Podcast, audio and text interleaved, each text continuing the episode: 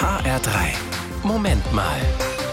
Wenn man so die Nachrichten verfolgt der letzten Wochen, es gibt ja so vieles, vor dem man Angst haben kann oder vor dem viele auch Angst haben. Coronavirus, Anschläge, eine drohende Wirtschaftskrise. Fabian Fuchs von der Evangelischen Kirche, du hast als Pfarrer immer wieder mit Menschen zu tun, die Angst haben. Was sagst du denen? Gute Frage. Erstmal glaube ich, dass es zwei grundverschiedene Sorten von Ängsten gibt. Zum einen eine ganz gesunde Angst, nämlich die, die mich vorsichtig sein lässt und mich schützt. Ich meine, wenn ich in Corona-Zeiten meine Hände öfter wasche, ist das ja total sinnvoll. Es gibt aber auch eine lähmende Angst, die mich letztlich am Leben hindert. Eine Angst, die möglicherweise auch ziemlich unkonkret ist, dass mich keiner mag, dass ich versage, dass alle möglichen Gefahren immer gleich mich treffen.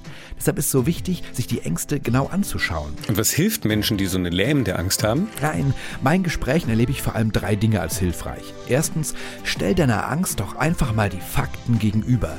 Bist du wirklich in Gefahr oder hat sich da was Diffuses hochgeschaukelt? Zweitens, überleg dir gut, ob deine Angst irgendetwas verhindert oder verändert.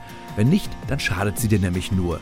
Und drittens, ich selbst vertraue darauf, dass die Bibel zwar nirgendwo verkündet, dir wird nichts passieren, dass sie aber trotzdem Mut zum Leben macht.